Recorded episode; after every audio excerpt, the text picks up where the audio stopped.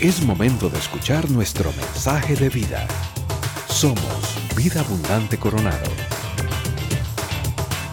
Tenemos el privilegio de continuar con la serie de Hechos 29 y Mariana y yo les vamos a compartir un tema que se llama Una pareja sanadora. Vamos a aprender de un matrimonio que nos narra Hechos 18 de, la pareja de Priscila y Aquila.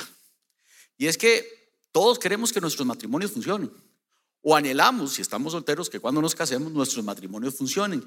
Pero tenemos el concepto de que un matrimonio que es sano, que funciona, es aquel que le procura dar lo bueno o lo que consideramos bueno a nuestro cónyuge, a nuestros hijos o incluso para nosotros mismos. Pero nosotros los cristianos tenemos que apuntar diferente. Tenemos que apuntar, como dice Mateo 6:33, primero al reino de Dios. Entonces debemos pensar que nuestros matrimonios deben funcionar para la causa de Cristo, dando un mejor testimonio y proyectándonos mejor en la comunidad. Aquila y Priscila, Priscila y Aquila. Son un matrimonio que dejó una huella muy profunda no solo en Pablo, sino también en aquellos que constituyeron las primeras iglesias allá después de, de la muerte de Cristo en los primeros años. No vas a ver una referencia a ellos por separado, siempre los vamos a escuchar como pareja, como matrimonio, trabajando codo a codo a codo. Un matrimonio, un ministerio, unidos siempre en la vida para ello. Y es que esta pareja representa un ejemplo maravilloso, maravilloso de lo que significa formar un equipo con Dios. Es un matrimonio que escribe con su testimonio un capítulo nuevo en la historia de la iglesia. Así que para entrar en materia les vamos a pedir primero que nos acompañen a orar para que el Señor y el Espíritu Santo nos guíe en esta, en esta bella aventura. Señor, queremos darte gracias por esta reunión. Pedimos que tu Espíritu Santo nos bautice con lenguas de fuego. Abre nuestros corazones, nuestro entendimiento. Abre, Señor, nuestra disposición y permite que de aquí salgan ejércitos de Aquilas y Priscilas, que vayan a hacer nuevas iglesias, que vayan a mostrar, Señor, tu palabra, dar tu ejemplo y traer, Señor, nuevos miembros a tu reino. Todo esto lo pedimos en nombre de Cristo Jesús. Amén y amén. Bueno, entremos en materia, o como dirían otros, vamos al fútbol. Aquila y Priscila, o Prisca como cariñosamente los llamaban, ¿quiénes eran? Bueno, Aquila era un judío que venía de la diáspora de Turquía, había sido refugiado allá, se casa con, con Priscila, Priscila o Prisca, como les decía, era romana, incluso era eh, relativa o pariente de un senador romano que tuvo en su casa a Pedro. Así que eso nos hace creer que ya era cristiana para ese entonces y convierte a su marido Aquila. Salen huyendo de esa Roma por un decreto del emperador Claudio en ese momento que decreta que tienen que expulsar a todos los judíos y empieza a perseguir judíos y cristianos. Y en esa diáspora llegan a una ciudad griega llamada Corinto, en el Asia Menor, como refugiados. Y es en esa ciudad donde conocen a Pablo. Allí trabajan en la confección de tiendas juntos, porque Pablo también conocía ese oficio, según nos dice Hechos 18, que valga la pena señalar, es la primera referencia que tenemos de ambos, de Priscila y Aquila. Dice Hechos 18, después de esto, Pablo se marchó de Atenas y se fue a Corinto. Allí se encontró con un judío llamado Aquila, natural del Ponto, y con su esposa Priscila. Hacía poco habían llegado de Italia, porque Claudio había mandado que todos los judíos fueran expulsados de Roma. Pablo fue a visitarlos y vio que fabricaban tiendas de campaña, así que se quedó a trabajar con ellos, pues él conocía el oficio. Es una pareja de judíos y cristianos que emigra a una ciudad llamada Corinto. Es una ciudad cosmopolita, por sus calles desfilaban romanos, judíos, griegos, africanos. Pero también los corintios tenían una reputación terrible, tremendamente mala. No olvidemos que Corinto era una ciudad que estaba consagrada a la diosa griega Afrodita, que era la diosa del amor y la fertilidad. Así que ellos tenían la fama de ser extremadamente inmorales y en esa ciudad se, practicaba la prostitución ritual. ¿Les suena diferente a lo que vivimos hoy? Es el mundo en el que estamos. Ideologías completas que cambian toda nuestra cultura. Vemos toda la gente que tiene que tener eh, consideraciones y prioridades. Pero había una diferencia. Priscila y Aquila no fueron a una iglesia. Ellos llegaron a Corinto a formar iglesia, a hacer iglesia. Y hacer iglesia tiene que ser donde se necesita, no donde ya hay otra hecha. Dios ha utilizado a diferentes hombres y mujeres para cumplir sus propósitos. Es evidente que Corinto no presentaba las comodidades para una pareja cristiana, para que viviera tranquilo y demás. Era la industria, el núcleo de la industria del tejido y de la púrpura, que en ese momento era un recurso muy deseado porque era el que, con el que se teñían los mantos de los emperadores. Así que pusieron un localito en la calle. Se mandaron como empresarios para fabricar tiendas de campaña. Tiendas de campaña en cuero trabajo muy duro, muy, muy duro, dice de hecho 18.3, pero tampoco es tan diferente como el trabajo suyo o el mío. No estaban exentos de ellos por ser cristianos o porque tenían a Pablo en la casa, trabajaban igual. Pero la diferencia es que no ponían la excusa de no tengo tiempo, tengo mucho trabajo, estoy muy cansado. Eso lo dejaron de lado para poder hacer iglesia. Una excusa muy común en nuestros días, en nuestros matrimonios. Y vean qué curioso, dice la palabra que llevaban poco tiempo viviendo en Acaya, allá en Corinto, y esa iglesia, esa casa, a esa casa llega un señor y pide asilo. Dicen que el huésped llegaba de Atenas abatido, así como muchos de nosotros estamos hoy aquí o cruzamos esas puertas, abatidos, sin esperanza, melancólicos, dolidos, buscando un refugio.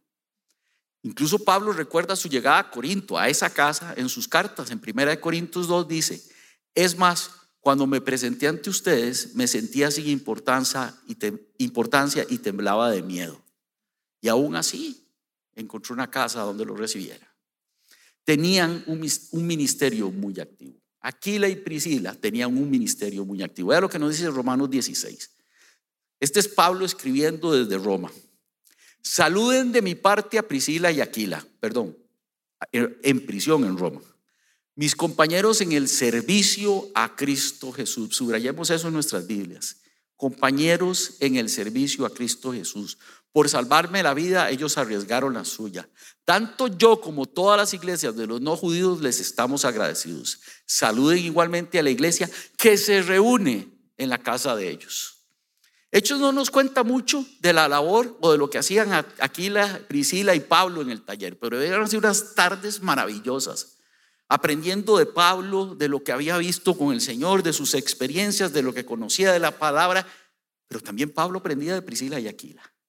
Y a esa misma casa empezaron a llegar otros cristianos, gente desconocida. Y resulta que dice el Nuevo Testamento que en pocos años esa iglesia de Acaya, la casa de Priscila y Aquila, llegó a ser una de las más importantes del Asia Menor. Muchos pasaron por ahí y se bautizaron, incluyendo Tercio, que luego fue el secretario de Pablo. Tenían su corazón en la extensión en el reino de Dios también. En el otoño del año 52, Pablo, después de una excelente labor ministerial y apostólica en Corintio, tiene que salir huyendo una vez más. Lo habían expulsado de la sinagoga, lo querían matar, como en muchas otras ciudades. Y dice la palabra que se va para Éfeso y Aquila y Priscila van con él. Esta vez, Aquila y Priscila no salen huyendo sino que de su propia voluntad deciden acompañar a Pablo. ¿Saben por qué? Porque la fe que habían experimentado, ese crecimiento en esas tardes en el taller, les había mostrado un mundo diferente, les había dado proyectos que nunca habían vislumbrado y que ahora querían cometer. Qué lindo. No perdieron su capacidad de asombro. A nosotros todavía ahora nos cuesta asombrarnos con detalles pequeños como un amanecer, como la posibilidad de hablar de Cristo y nos refugiamos en el miedo. Y les voy a contar, nosotros tenemos Priscilas y Aquilas modernos que no perdieron su capacidad de asombro. Hoy tenemos a Coco e Irene, por ejemplo, en Uruguay, el país de Latinoamérica con la tasa más alta de no creyentes. Dejaron todo aquí. Hace poco volvieron a ver a sus padres porque le creyeron a Dios porque creyeron en su misión y porque la tomaron con valentía, pero sobre todo con asombro, porque la fe que tienen les permitió ver otros panoramas, otros escenarios. Curiosamente, o ventajosamente, no se dice en la palabra que aquí la o Priscila predicaran públicamente. No hay un solo hecho de las seis veces que se nombra donde los narren predicando públicamente. Pero sí los narran los seis haciéndolo en forma privada en su casa, porque su casa fue un lugar, un taller de oración, de, de estudio bíblico, de adoración, de alabanza, de evangelismo. Vea lo que dice Primera de Corintios 16, 19. Nuevamente Pablo hablando. las iglesias de la provincia de Asia les mandan saludos. Aquila y Priscila, junto con la iglesia, que se reúne en la casa de ellos, los saludan cordialmente en el nombre del Señor. ¿Cómo empezó esta historia? El primer acto de servicio que hace este matrimonio es hospedar y recibir a Pablo y facilitar su trabajo ministerial. Hmm. ¿Qué se necesitó para ello? ¿Qué necesitó Aquila y Priscila para dar ese primer paso? Disposición. Algo que nos falta a muchos de nosotros, estar dispuesto a servir. Y aquí viene otra gran lección que podemos aprender de esta maravillosa pareja. Podemos facilitar los medios para que otros cumplan con la obra que Dios les ha mandado hacer. Ahora veíamos en las pantallas lo que está pasando en Guanacaste, en Paraíso, con, nuestro servicio allá, nuestra misión en vida abundante, de vida abundante en Paraíso. Sin los recursos de ustedes, sin muchachos que estén dispuestos a cantar, sin matrimonios que estén dispuestos a enseñar sobre, sobre la experiencia matrimonial, sin predicadores, eso no sería posible. Solo falta estar dispuesto y dar esos recursos, cualquiera que sea, para poder hacer iglesia. La casa de ellos se convirtió en un lugar de enseñanza, de adoración, de alabanza. Y aquí viene otra gran lección. Escudriñar la palabra y aprender de ella. Es una casa de enseñanza. Déjenme contarles una cosa. Hace 17 años atrás, una señora abrió una, una puerta de su casa, me sirvió una taza de café y me aguantó durante varias horas y después durante varios días, semanas y meses, berreando sobre todo lo que tenía que ver con Cristo, negando todo y con la paciencia absoluta para enseñarme eso, para corregirme, para enseñarme a orar y para ir mostrándome el camino. Sin mi tía Lilian, mi suegra, yo no estaría hoy aquí. Y solo le tomó una taza de café y abrir una puerta. En esa casa todavía se sigue alabando, se sigue adorando y se sigue enseñando. Y por esa puerta han pasado decenas de Juan Carlos que están en iglesias en este momento aprendiendo o sirviendo. Disposición, disposición. Es ese tipo de reunión el que en latín llamamos eclesia y en español llamamos iglesia. ¿Qué quiere decir iglesia? Convocación, asamblea, reunión. ¿Cuántos de aquí tienen en su casa sedes de grupos pequeños? Levanten la mano. Allá, allá, allá. Estos merecen un aplauso. A ver si se los damos, por favor. Priscilas y Aquilas modernos que prestan su casa para que sea lugar de enseñanza, de alabanza y adoración. A los que no levantamos la mano, que están allá en casa también, les pregunto, ¿es su casa lugar de adoración, de alabanza, de enseñanza? o de violencia, de disensión, de lágrimas, de culpa, de pleito, de división? Buenas noticias. Si su respuesta es sí, mi casa es lugar de división, de disensión, de culpa, de lágrimas, hoy es el día de cambiar. Esta es la hora de cambiar. Es el momento de cambiar. Solo falta estar dispuesto para ello. El Nuevo Testamento habla de al menos dos predicadores del Evangelio que fueron ayudados por Aquila y Priscila. Pablo y Apolos. Priscila y Aquila eran discípulos formando discípulos. Como les decía, se cree que Priscila fue la que convirtió a Aquila al cristianismo. Y es que nos da un ejemplo, Priscila, con esto. Nos impulsa a participar, a cooperar, a alentar y ayudar a nuestros esposos, esposas, a creer en el conocimiento de la palabra de Dios. Puede que usted tenga un esposo o una esposa que sepa más que usted en el, en el Evangelio, que capte más fácil las verdades, que ore con más desenvolvimiento. Pero en vez de sobresalir, les voy a dar un consejo, si me lo permiten. Use esas destrezas para hacer crecer a su pareja y que así sus nombres, los de los dos, aparezcan juntos en el servicio al Señor. Mariana me lleva 30 años de cristianismo. Empezó muy joven y todavía hoy, 17 años después de que yo me convertí, le sigo preguntando y sigo aprendiendo de ella. No habría Juan Carlos hoy aquí sentado si no hubiese existido una Mariane que me llevara hasta este nivel, que me permitiera aprender y compartir. Yo estoy aquí por ella. Y es que sin Priscila, sin Priscila, no habría Aquila, pero tampoco sin Aquila habría Priscila. No habría Apolos sin Aquila y Priscila. Y la obra de Pablo en Corinto no hubiese sido la misma sin Priscila y Aquila. Pablo en Romanos 16 dice, saluda a Priscila y Aquila y señala que arriesgaron la vida por mí. Eso implica que ellos ya estaban en Roma. Habían vuelto a la ciudad, Priscila y Aquila, de la que habían huido al ser perseguidas.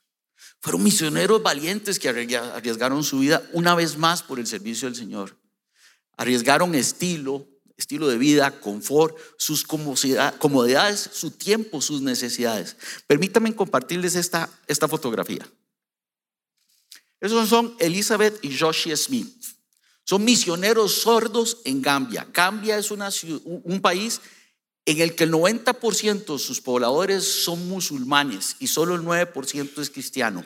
Para los musulmanes, la sordera es consecuencia del pecado, es un castigo.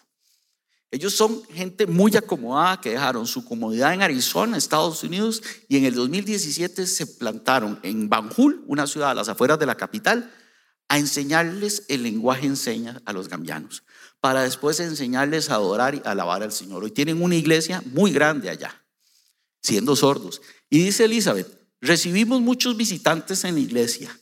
Quieren saber quién es nuestro Dios. Eso se llama valentía.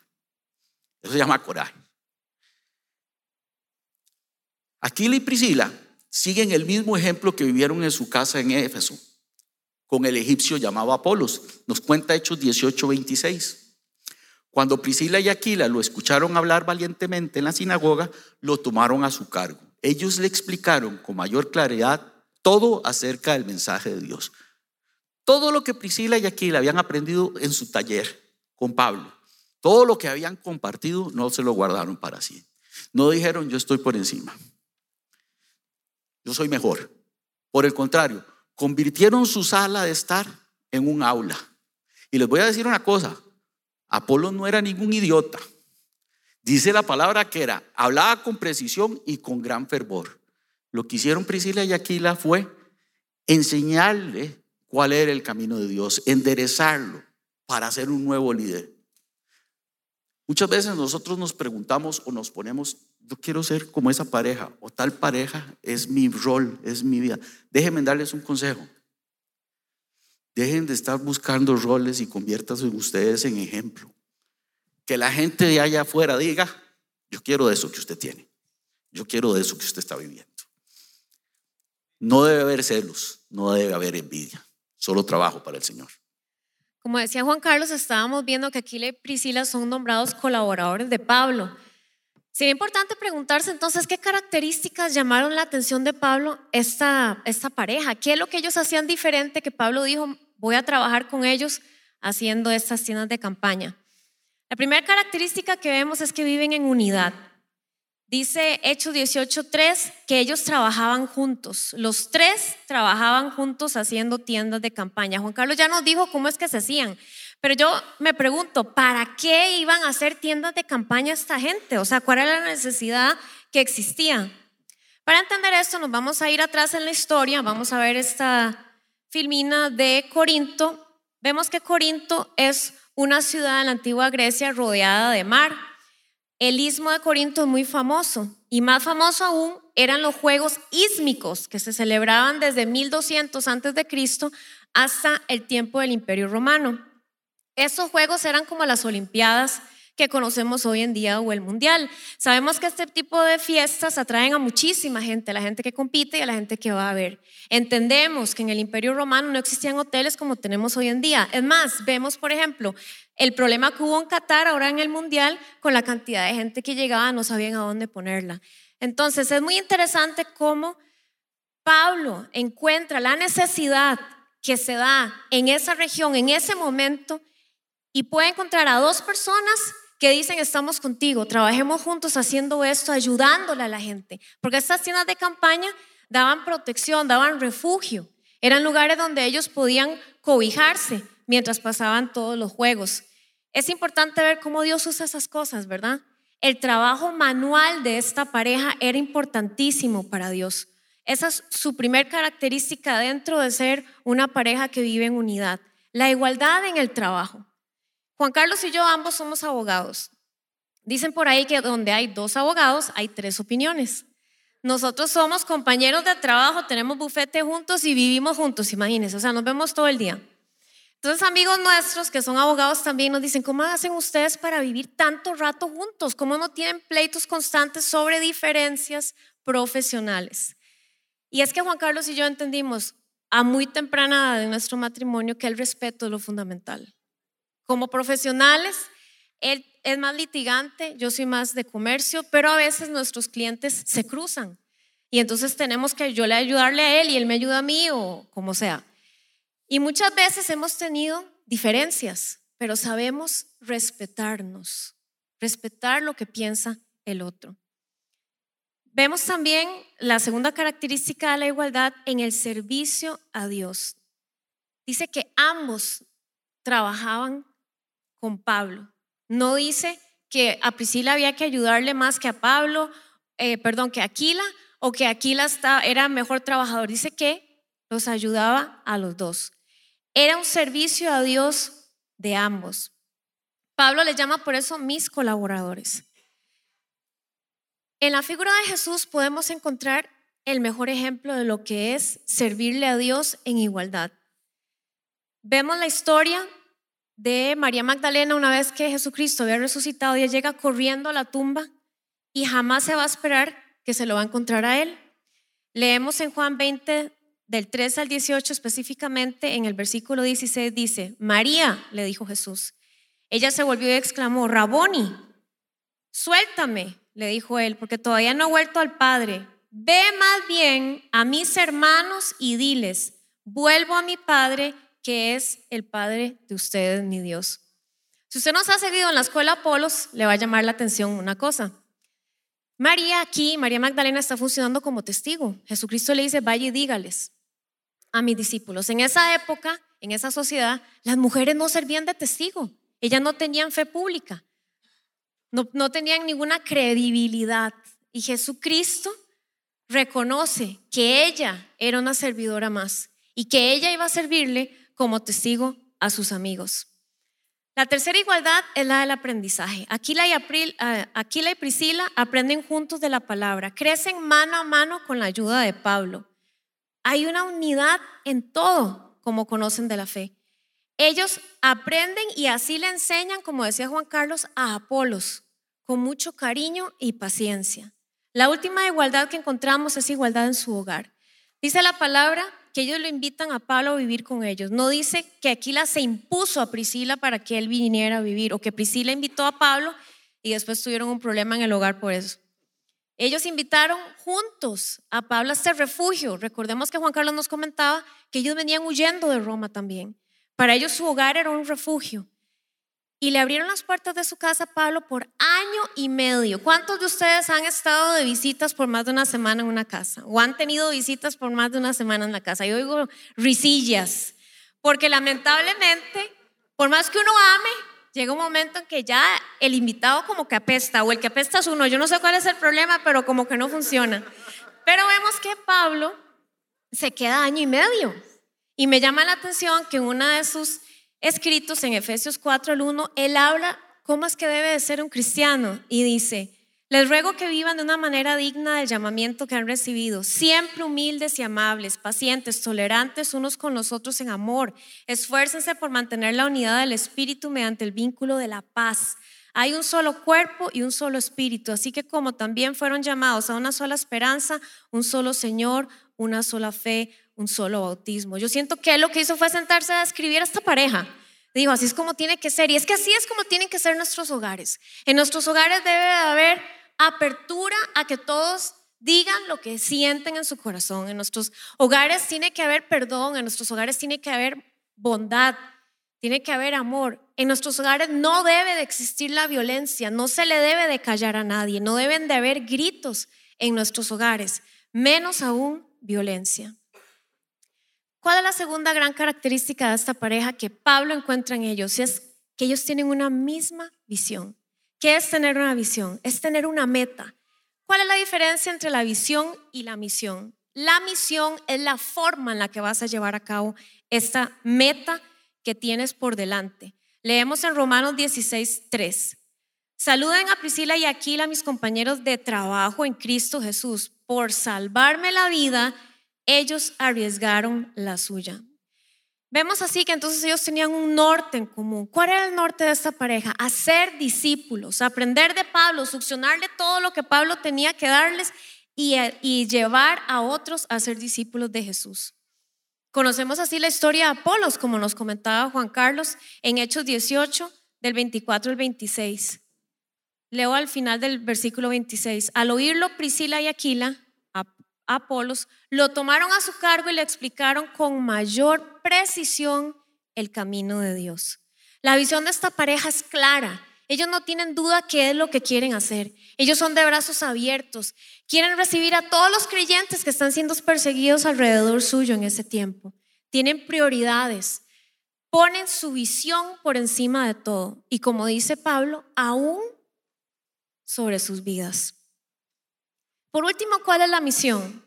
En Hechos 18 y 18 leemos, Pablo permaneció en Corintio algún tiempo más. Después se despidió de los hermanos y emprendió el viaje rumbo a Siria, acompañado de Priscila y Aquila. Vea, pareciera que Pablo no tuvo suficiente esa pareja. Año y medio con ellos y los invita a que se vayan con él. ¿Y cómo reaccionan ellos? Dejan su refugio, dejan esa casa donde se sintieron confortables. ¿Qué entendemos de ellos? Que servir a los demás lo debemos de hacer como lo hizo Jesús, amándolos como a nosotros mismos, como en familia. Ellos entregaban sus dones al servicio de los cielos. Qué importante es servir aquí en la iglesia. Qué importante es dar nuestros dones. Daban de su tiempo, salieron de su confort para salir a predicar junto a Pablo. Entendemos que Pablo era un erudito de la palabra del Señor. Él lo describe así en Filipenses 3:5, hablando de sí mismo, dice, circuncidado al octavo día del pueblo de Israel, de la tribu de Benjamín, hebreo de pura cepa, en cuanto a la interpretación de la ley, fariseo. ¿Qué era un fariseo? Hoy diríamos que es un doctor en teología. Entonces nos decimos, ¿cómo hacer que un erudito en la palabra se ponga a hacer tiendas de campaña? Eso es cuando el Señor ha tocado tu corazón. Eso es servir. Compartir sus bienes con los demás. Dice la palabra que ellos compartieron su comida y su techo, pero ¿saben qué más compartieron? Sus ganancias. ¿Qué les quedaba a ellos? Lo entregaron todo. Y como decía Pablo, hasta dar su vida por estas personas creyentes, todos perseguidos, porque entendemos en este tiempo, Pablo venía y se iba de prisiones. Y yo pensaba en mis adentros, ¿usted se imagina Pablo después de un mes en prisión cómo tendría ese pelo? Todo lleno de piojos y de todo, y uno abriéndole la casa. Y bueno, yo me muero si me pasa eso, ¿verdad? Pero vemos ese gran ejemplo en esta pareja: puertas abiertas en todo momento. Son hacedores, viven el hoy. Hoy había que ayudar a Pablo, no mañana. Pudieron haber tenido un montón de sueños y visiones, pero la ayuda se requería hoy. Y es que, como decíamos, es una pareja sanadora un modelo de servicio matrimonial. Pero ¿qué, ¿cuáles son los elementos que podemos extraer para decir que son un modelo de servicio matrimonial? Bueno, compartámoslos. El primero es el trabajo en equipo. Los triunfos, los retos, las dificultades, los pleitos, las alegrías, las victorias, los fracasos, todo lo compartían juntos. La historia de Priscila y Aquila nos demuestra el valor de los hombres y las mujeres que sirven a Cristo. Sus resultados, su trabajo era en conjunto. Y voy a poner un ejemplo acá que me permito decir porque Ricardo lo ha expuesto muchas veces. Todas esas enseñanzas que a nosotros a veces nos revuelven el estómago, nos hacen llorar, reír o que nos golpean directamente y que tanto aplaudimos acá, pasan primero por el tamiz de su esposa, de Giselle. Su ojo crítico, su observación, sus, eh, modificaciones, hacen que esa prédica que a nosotros nos llega tanto sea tan perfecta. Entonces ese trabajo que tanto aplaudimos, que tanto valoramos y de todo, es resultado del trabajo en el equipo. Esa enseñanza que Ricardo nos da acá no sería lo que es si Giselle no estuviera de por medio. Es, es maravillosa. Y es que si un matrimonio ha de funcionar para el Señor, ambos cónyuges, ambos esposos deben trabajar para que esto suceda. No podemos ser juntas desiguales. Y aquí hago un paréntesis. Esto que estamos diciendo no es solo para los matrimonios. Para ustedes muchachos que están pensando en que se van a casar, echen para el saco y empiecen a tomar apuntes. Porque esto es lo que hace un matrimonio exitoso. Yo imagino a Aquila y Priscila en sus largas conversaciones, hablando de la palabra, orando juntos, alabando juntos, construyendo juntos. ¿Y saben qué? Ese estudio, ese trabajo, esa alabanza y esa adoración los capacitó para realizar un mejor trabajo. Ser pareja, ser un ministerio matrimonial no significa codependencia, sino complementarse.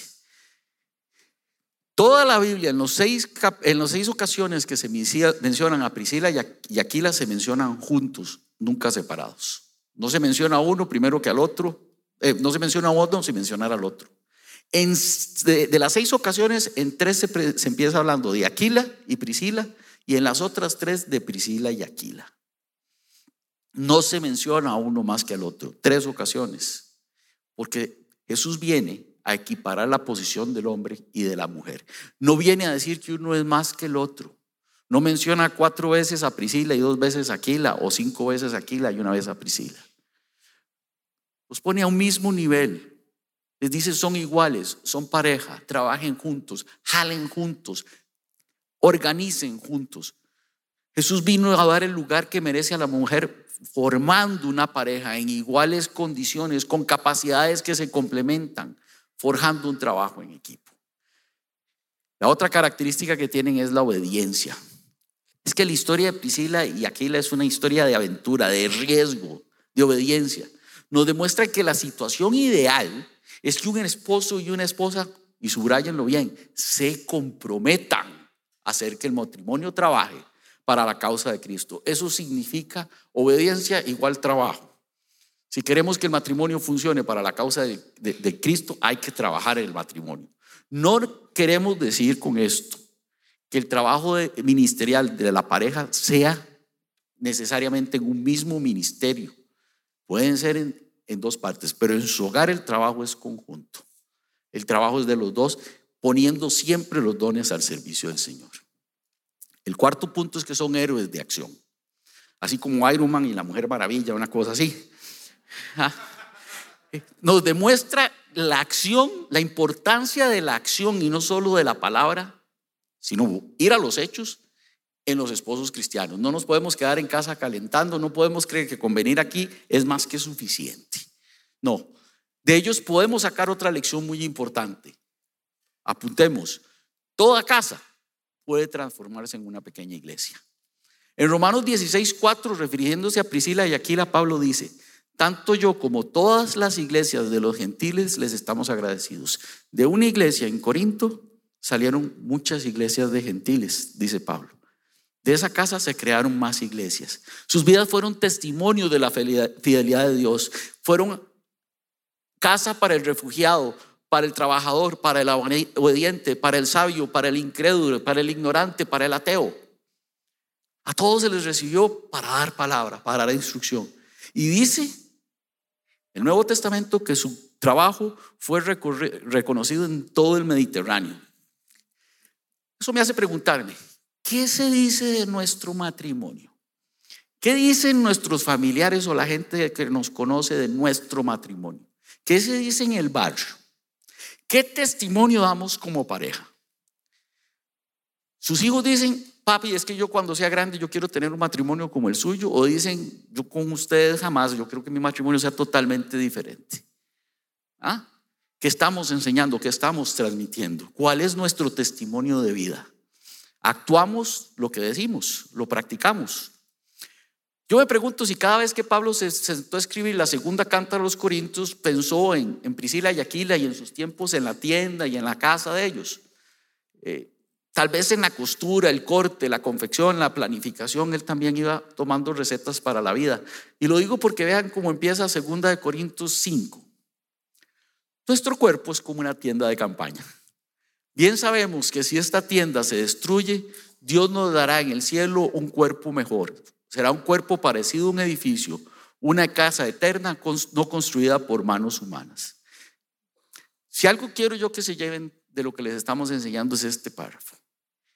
Estamos llamados a ser fabricantes de tiendas, siempre remendando agujeros, reparando roturas, armando y desmontando corazones, como Aquila y Priscila, anhelando ver personas en crisis siendo rescatadas y con un corazón que arde por la generación de nuevos creyentes. Hace unos días me sentaba con un amigo que quiero muchísimo y me comentaba que a su casa llega el grupo de jóvenes del que mi hija María Fernanda es partícipe. Y que él llegaba a la casa y veía a mi hija acostada en el sillón de la sala viendo televisión y los otros estaban con juegos de mesa y otros cocinando. ¿Alguno de ustedes ha recibido un grupo de jóvenes de, de ellos que se reúnen en la casa?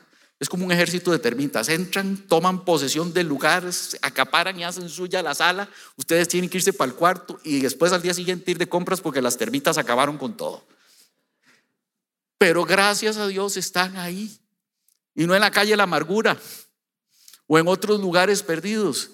Yo doy gracias a Dios por todos nuestros amigos, Aquilas y Priscilas modernos, que reciben a estos jóvenes en sus casas y que les dan testimonio de vida de lo que es ser un hogar de hospitalidad, pero también de lo que es ser un hogar cristiano. Por todos ellos yo bendigo sus vidas. Quiero que veamos este video por un instante es, es levantar la mano juntos ah, hacia aquel que un día nos reconstruyó como familia y, y decirle, aquí estamos, queremos servirte muchas veces con dudas, con inseguridades también, pero siempre con amor. Definitivamente es un milagro más que Cristo ha hecho en nuestras vidas, permitir que nuestros dones se combinen para servir en su obra, con esta pasión de, de, que muchas familias puedan ver el amor y la gracia de Cristo como un día lo vimos nosotros definitivamente gracia es lo que significa para nosotros poder servirle al Señor y poder trabajar para Él. No, no tengo otra palabra más que esa, es pura gracia. Sí, para mí es una oración contestada, porque la verdad que siempre soñé hacerlo con mi pareja y he podido descubrir cosas de Nati que no conocía. Amor, porque disfruto pasar tiempo junto a mi esposo, sirviendo a Dios y creciendo juntos como matrimonio. La segunda palabra que usaríamos sería gozo, porque a pesar de los quehaceres, del cansancio, es gratificante servir a los demás y poner en práctica lo que hacemos en el hogar, ¿verdad? Acá en la iglesia. Un aplauso para estas hermosas parejas que sirven al Señor en la iglesia, ¿verdad? Ahora viene el quiz, viene el quiz. ¿Cuál de esas tres parejas la de recién casados? Las que están agarrados de la mano, los que contestaron así, pasan por un premio, Yadir se los da ahora a la salida. ¿Qué tienen en común estas parejas? Todos están aquí por gracia. No existen matrimonios perfectos, no existen esposos perfectos, no existen hombres perfectos. Yo no lo fui, no lo soy, estoy en construcción. De hecho, fui terrible esposo anteriormente y terrible ser humano también. Pero es por gracia que podemos llegar a donde estamos. Y es por gracia que nuestros matrimonios, las parejas en formación, los jóvenes que están ahora, pueden hacerlo. La pregunta que nos obliga a, hacer, hacernos este video es la siguiente. Soy un equipo con mi pareja. Estoy jalando parejo. Tenemos el mismo propósito, la misma visión y misión como nos enseñaba Mariana ahora.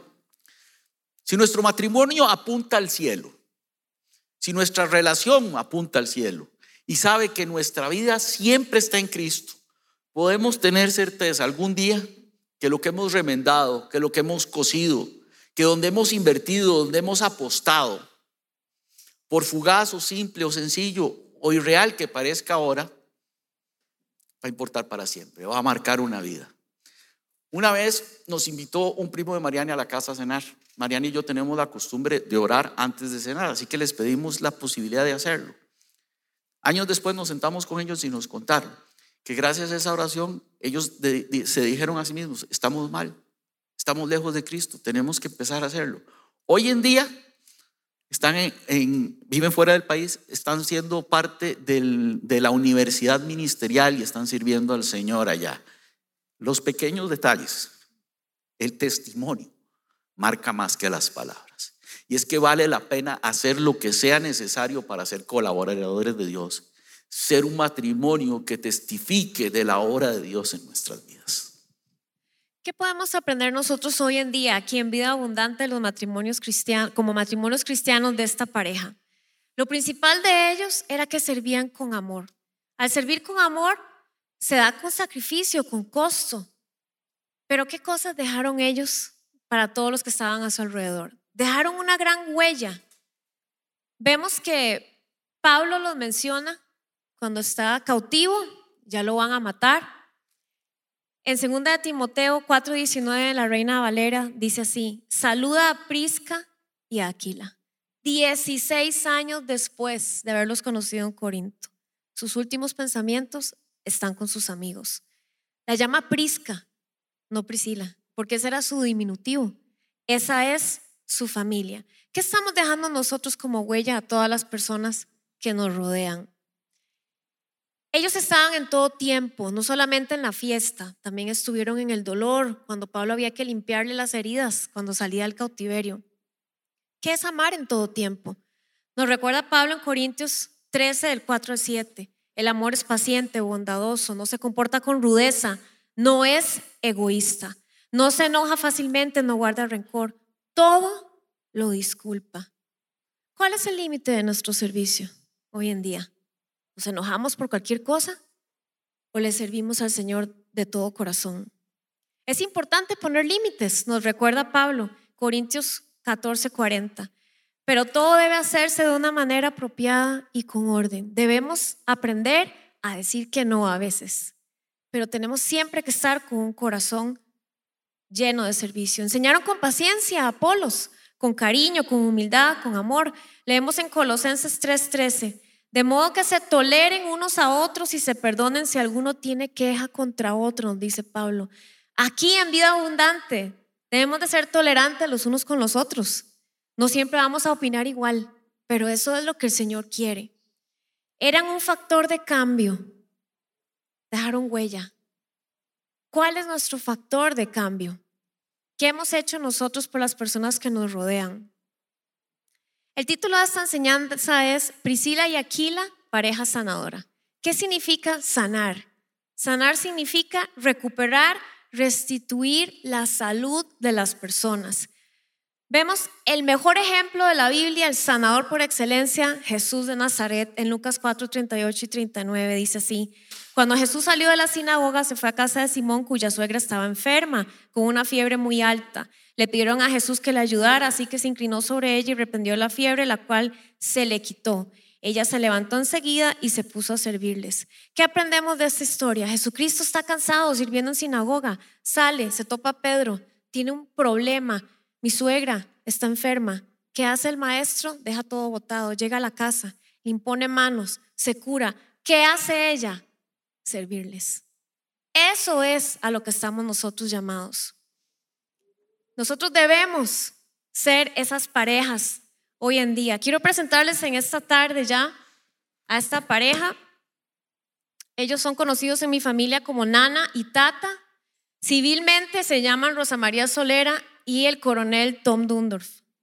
Mi abuelo, oriundo de Dinamarca, hablaba siete idiomas, físico y matemático, fundador de la compañía Numar en Costa Rica.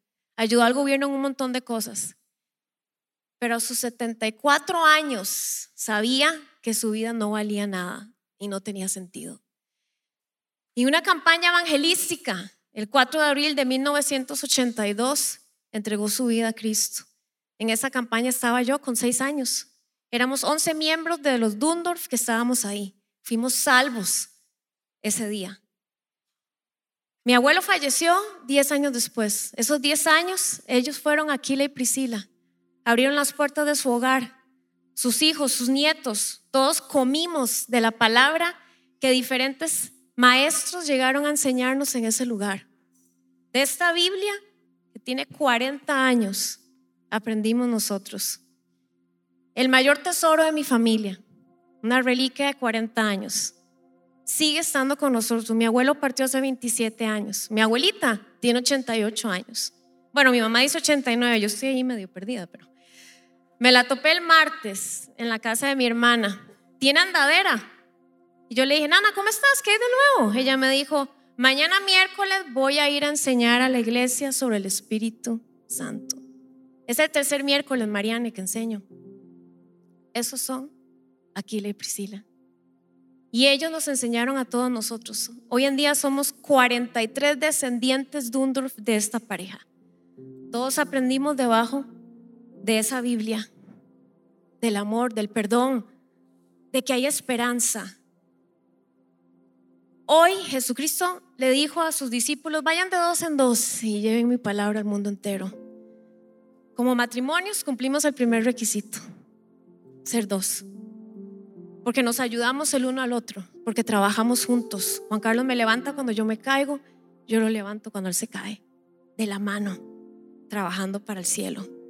No por obligación, por agradecimiento. ¿Por qué no nos ponemos todos de pie y damos gracias al Señor bendito, Dios todopoderoso, soberano, príncipe de paz, creador de los cielos y la tierra? Redentor, salvador, sigue siendo aquel único que resucitó de la muerte. Sigue siendo aquel que da esperanza, al que hoy está aquí con el alma quebrantada, aquel que dice, soy muy viejo. Mi abuelo se convirtió con 74 años de edad, yo tenía 6. Vivimos vidas muy, muy diferentes. El matrimonio de mis abuelos no era el más bonito de todos. Mi abuelo le llevaba 25 años a mi abuela tuvieron muchos problemas, pero lo lograron porque quisieron una visión, una misión y trabajaron juntos. No importa dónde estés hoy, si es tu primer día en una iglesia, hoy es el día de salvación, dice el Señor. Hoy es el día de cambio. No importa si tu matrimonio está a punto de divorciarse, Creemos en el Dios de los milagros. Creemos en el Dios que todo lo puede hacer. Bendito Dios, te amamos. Jesucristo de Nazaret, bondadoso Rey y Señor. Gracias porque tú traes salvación al alma afligida, porque tú llenas nuestras vasijas, porque tú levantas al abatido, al caído, al quebrantado, al que hoy dice, Señor, no puedo más, no sé qué hacer.